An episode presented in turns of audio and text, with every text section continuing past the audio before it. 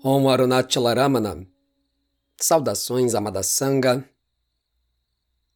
Sabedoria das Upanishadas. As duas classes de conhecimento.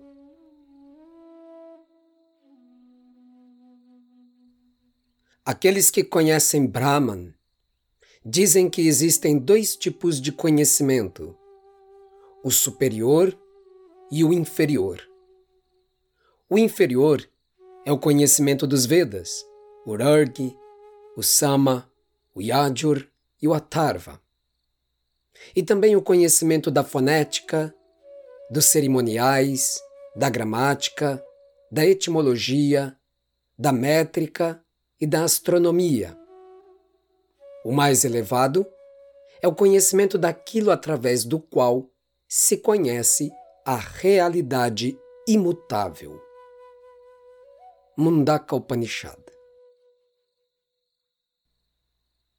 O texto é enfático ao afirmar que aqueles que foram tocados por uma dimensão empírica e profunda de sua natureza divina e imortal, Brahman, sabem da existência de um tipo de conhecimento espiritual não ordinário.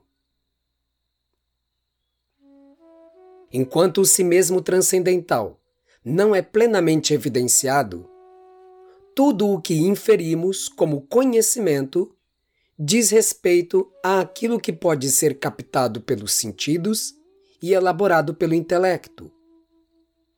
Os gyanis, ou sábios realizados, são adornados com este epíteto por terem realizado ou percebido diretamente a fonte de todo conhecimento transcendental.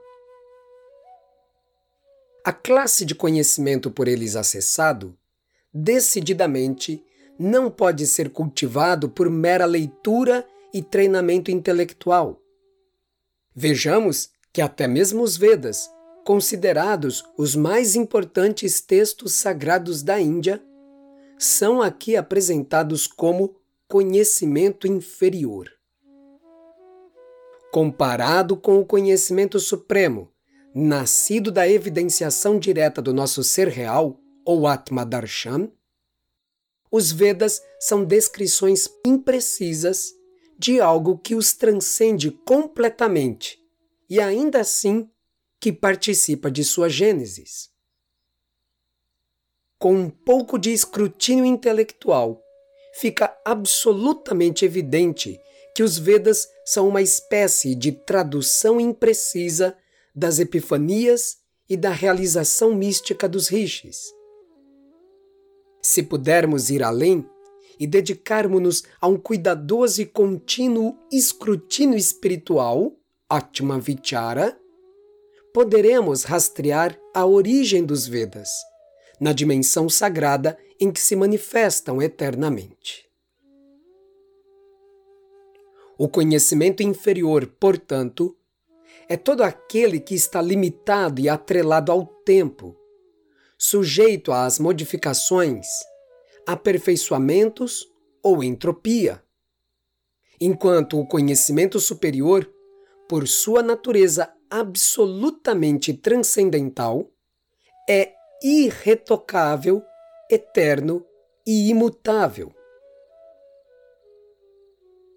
A mera erudição não alcança tocar-lhe a natureza espiritual.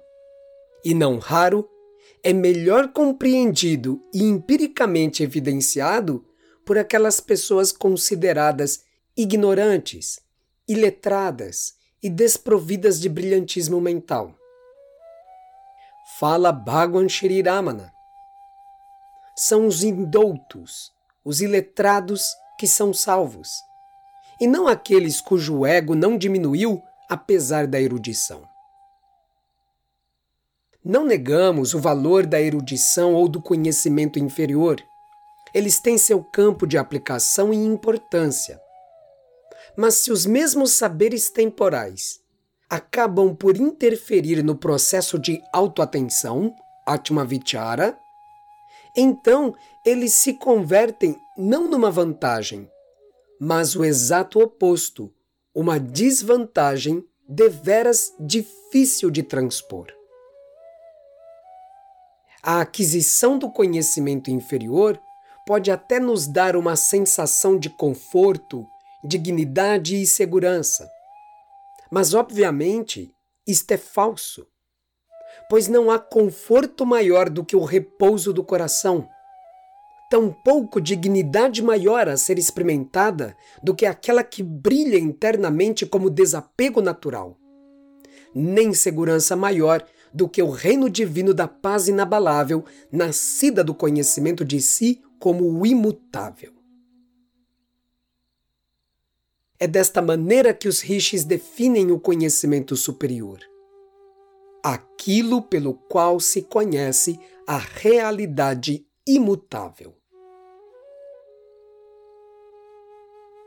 Este conhecimento está vividamente presente no testemunho dos sábios, no caminho aberto por eles para chegar ao autoconhecimento, Atmavidya, na forma de sadhana, e a própria realização deste, o moksha ou liberação.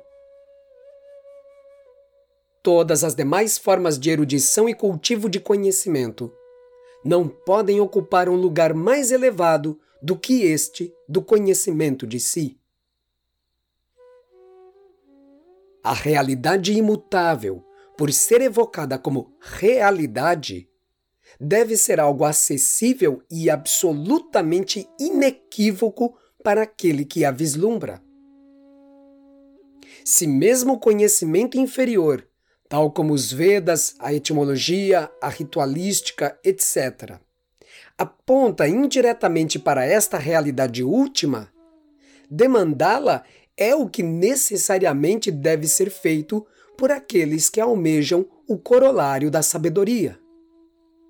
E se as mesmas escrituras apontam paradoxalmente para uma verdade ou conhecimento que as ultrapassa, é porque certamente este tipo de conhecimento inferior terá de ser abandonado em algum momento. Citamos Bhagwan Ramana uma vez mais. Abre aspas. Nenhuma erudição ou conhecimento das Escrituras é necessário para conhecer o ser, pois nenhum homem precisa de um espelho para se ver. Todo conhecimento é necessário apenas para ser abandonado eventualmente como não eu. Fecha aspas. Assim como um catedrático não precisa pensar no alfabeto para se expressar com fluidez e eloquência, da mesma forma, o sábio de verdadeira erudição espiritual não precisa das escrituras e de todo o conhecimento delas derivado para saber que ele é a própria realidade imutável que compõe sua sabedoria natural. As Escrituras afirmam que há um conhecimento supremo. Os sábios, por seu testemunho, palavras e ações, dão mostras deste conhecimento. Acima de tudo, através de sua graça silenciosa, mergulham os sinceros buscadores em sua própria experiência transcendental. O valor das Escrituras se mede pela simples e graciosa existência do Rishi. De outro modo, seriam inócuas ao sofrimento do Sansara. Om Namo Bhagavate Shri Ramanaya